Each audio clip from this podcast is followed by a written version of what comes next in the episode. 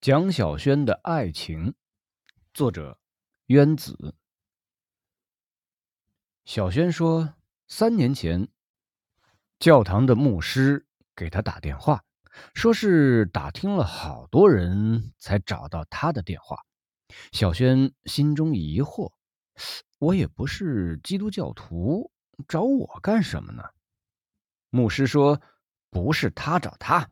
是江苏连云港基督教堂给他打电话，请求寻找一个叫蒋小轩的女人，只提供了他二十世纪七十年代在镇招待所做过服务员的信息，别的都没有提供。教会发动全体教友四处查找，终于找到了他的电话。牧师说：“找你的人叫李建国。”为什么找你没说？说留了电话。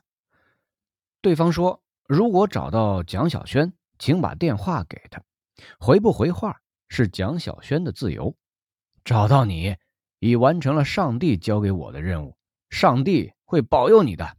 阿门。”蒋小轩记下电话，好长时间愣在那儿，脑子里飞快地搜索着江苏连云港李建国。试图以最快的速度找到答案。这人是谁？为什么找我？但蒋小轩在第一时间里无论如何也想不起这个人了。这件事，小轩没和丈夫说。她是个相夫教子、从一而终的女人，一辈子没有异性朋友。说起这事儿，还真有点不得劲儿。但小轩和女儿说了。女儿说：“妈，不就一个电话吗？打一个不就完了？都什么年代了，您还那么保守。”但小轩还是没有打这个电话。小轩在心里搜索了几百遍，江苏连云港，他绝对没有认识的人，外省市的也没有。如果非要找到的话，倒是有一个，可这个人。是个南京人，叫做李坚固。再说了，认识李坚固是四十多年前了，他不可能找他呀，没有道理呀。如果没有这个电话的事儿，李坚固是不会回到蒋小轩的记忆中来的，因为那只是他认识的一个人而已。准确的说，是他刚参加工作时到他们招待所住宿的一名顾客。蒋小轩小时候学习不好，十六岁就辍学了，正赶上镇招待所招工，但不是随便招，得有门子，就是要有关系，有领导说话才能招上。蒋小轩的父母都没这能耐，原本是招不上的，但是小轩长得漂亮又特别白，往那儿一站，就像一只出水芙蓉。想不招他都不行啊，毕竟是镇招待所，常有接待上级领导的任务。服务员漂亮，领导看着也舒服呀。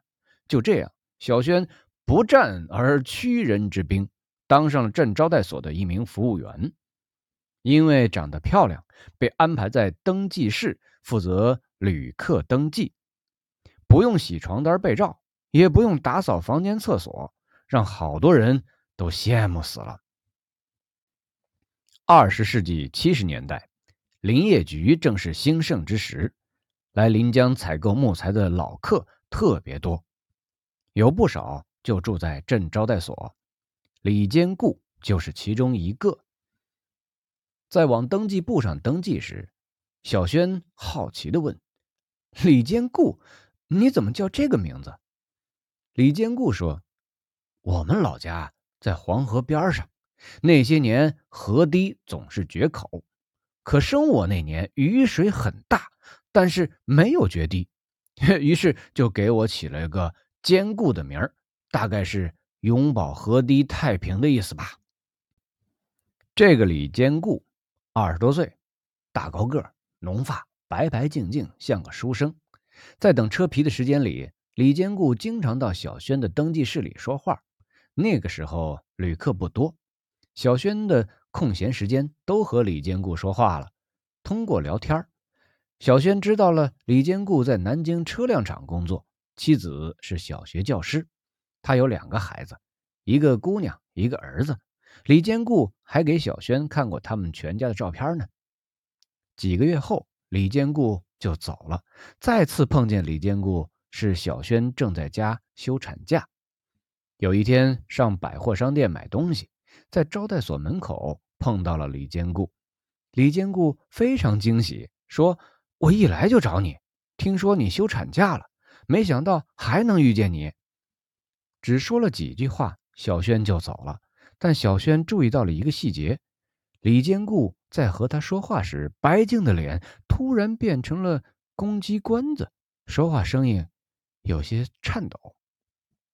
从那以后，小轩就再也没有见到过李坚固，也可以说，李坚固早在他的生活里消失了。小轩十八岁就嫁给了杜有贵。杜有贵是一个司机，开一辆解放牌卡车。那个时候全镇 也没有几辆卡车，所以做一名司机很牛。当时有句流行语是：“一是听诊器，二是方向盘。”司机在最吃香的行业中排第二，因此在找对象上占了先决条件。杜有贵个子矮，长得黑黢黢的，掉人堆里也找不着。他大姐在招待所食堂里蒸馒头，小轩一进招待所就被他盯上了，赶紧托人去蒋家提亲。小轩的父母觉得找个司机家里以后拉煤、拉秋菜什么的就不用求人了，当然是愿意了。但小轩太小。又刚参加工作，怎么也得再等两年。杜家说：“那没问题，先把婚定了，等小轩大一大再办婚事也不迟。”于是两家就把婚事定了。在二十世纪七十年代以前，临江的青年人找对象还停留在父母包办的背景之下，有极个别不听话的自己找，都被人背地里指责和笑话。对一个女孩来说，叛逆是一件很可怕的事儿。小轩很老实，自认为父母为自己找对象是天经地义，他自己从来就没有想过要找一个什么样的对象。虽然订了婚，但小轩和杜有贵仍保持很远的距离，再加上两人工作都忙，顶多也就是去看场电影，散了场各回各家。杜有贵也憨呐，以为没结婚就不是自个儿媳妇儿，连小轩的手都没碰一下。小轩十八岁这一年，招待所发生了一件事儿，